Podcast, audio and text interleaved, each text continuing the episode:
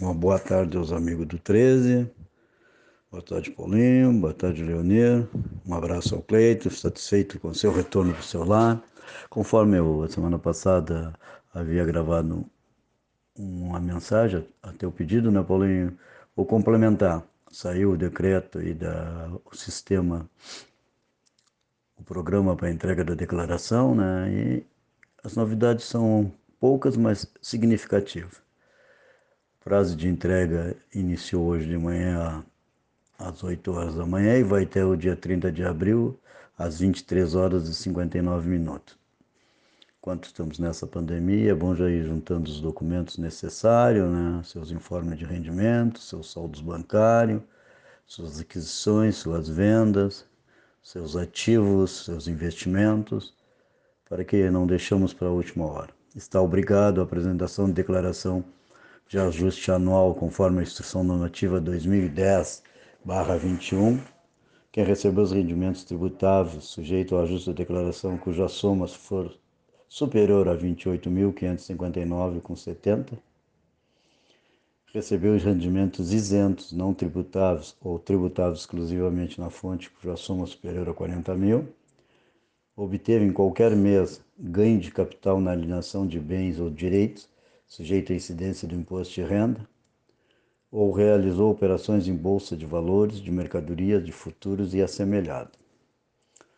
Também está obrigado, segundo o artigo, a, a relativa à atividade rural, todo aquele produtor rural individual que obteve receita bruta superior a 142.798,50 ou que pretenda compensar no ano calendário de 2020 ou posteriores prejuízos de anos calendários anterior ou do próprio ano calendário, teve em 31 de dezembro posse ou propriedade de bens ou direito, inclusive terra nua de valor superior a 300 mil reais, também aqueles que passou a condição de residente no Brasil em qualquer mês e, e, e nessa condições encontra-se até em 31 de dezembro, optou pela isenção do imposto sobre a renda incidente sobre o ganho de capital auferido na venda de imóveis residenciais cujo produto de venda seja aplicado na aquisição de imóveis de residenciais localizados no país no prazo de 180 dias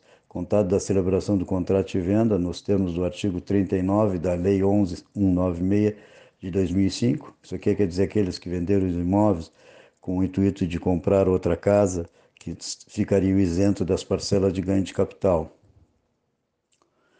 Aqui é a novidade. Quem recebeu o auxílio emergencial para enfrentamento da emergência de saúde pública de importância internacional decorrente da doença causada pelo coronavírus, identificado em 2019, Covid-19, em qualquer valor e outros rendimentos tributáveis em valor anual superior a R$ 22.847,76, terá que apresentar, inclusive devolver o, o que recebeu de auxílio. A declaração tem essa novidade. Assim, ó, o, uma das coisas também que tem na declaração, é, que já era, mas está mais adaptado, informe seu e-mail e número de celular para que a Receita possa fazer qualquer tipo de contato mais rápido. Espólio a sobrepartilha, que não era feito, é, não tinha como fazer. Parcela isenta de aposentadoria para maiores de 65 anos já sai automática. Tem a, a declaração pré-preenchida, aqueles que têm certificação digital já buscam na Receita tem os dados do dependente, a devolução do auxílio emergencial, que eu acabei de falar, restituição por meio de contas de pagamento. Isso é aquelas contas que muitos têm banco digital, banco pode ser informado. A Caixa Econômica Federal com nova numeração de contas. Então, informação de criptoativos também pode ser agora em, em caderno diferente, tá? o contribuinte que tenha recebido valor superior a R$ 22.847,76 no ano calendário de 2020 deve devolver os, os, os valores recebidos do auxílio emergencial por ele e seus dependentes. É, por enquanto é isso, logo logo eu volto a, a, a falar mais alguma coisa. Uma boa tarde, rádio ouvinte, boa tarde a todos e que Deus continue a, nos proteger.